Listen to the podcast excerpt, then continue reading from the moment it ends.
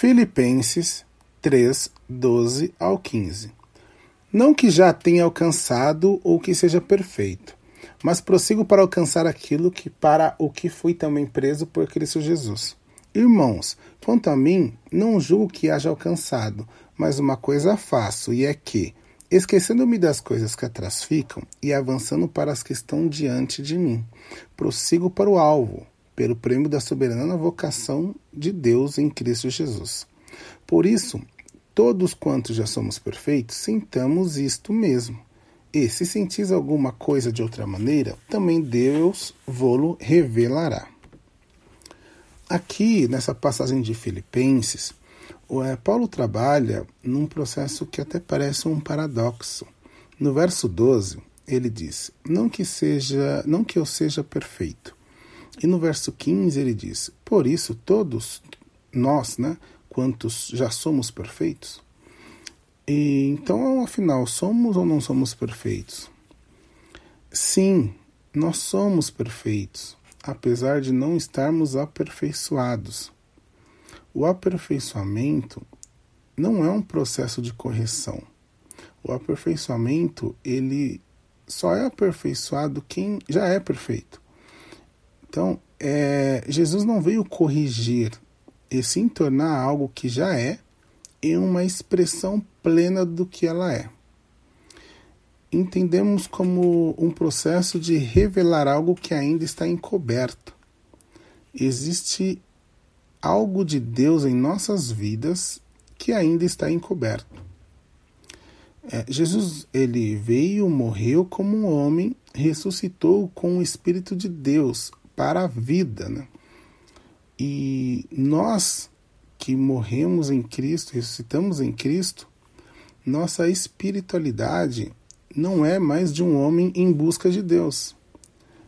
É, nós somos agora é, uma expressão de Deus se revelando, né? Deus se revelando plenamente através do homem, que é o propósito original de Deus. Precisamos ser aperfeiçoados a cada dia.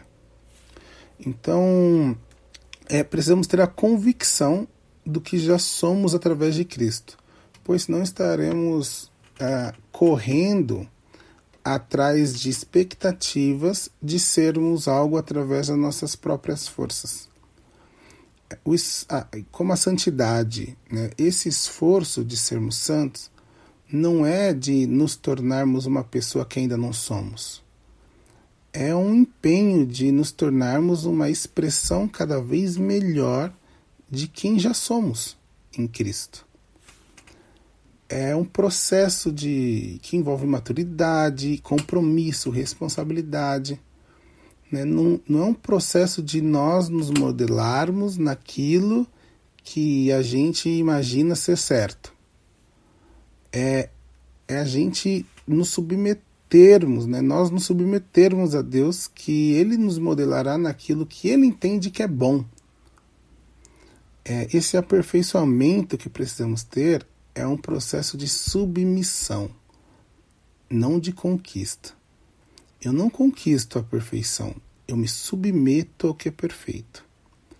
É como uma escultura que é feita a partir de uma pedra. A escultura já está ali. O escultor só precisa tirar tudo que não faz parte da escultura. Deus tira da gente tudo que não faz parte do plano dele tudo que é passageiro. Ele vai tirar tudo o que a gente tem que não seja eterno, não seja duradouro.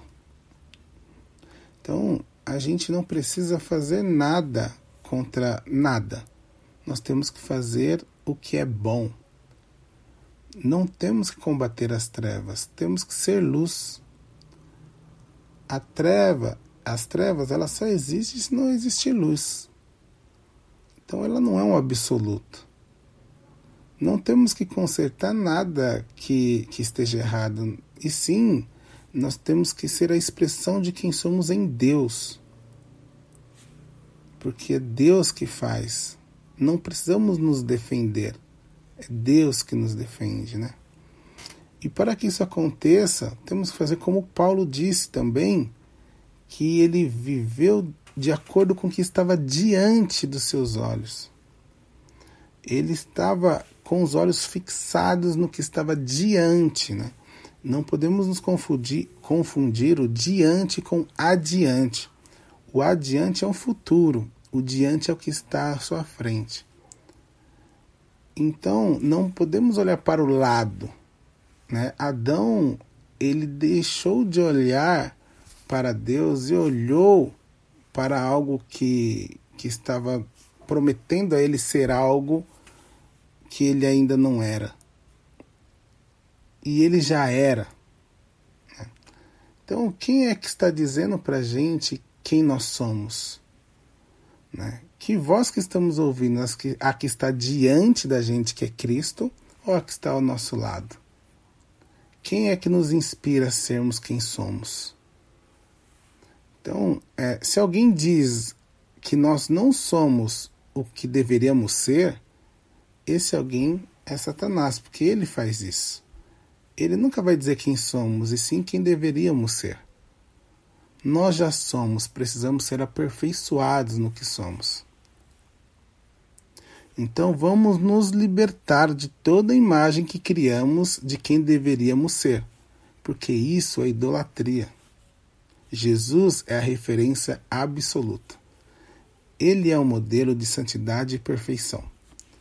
Então, que temos que querer ser aperfeiçoados para parecermos mais com ele. Deus abençoe.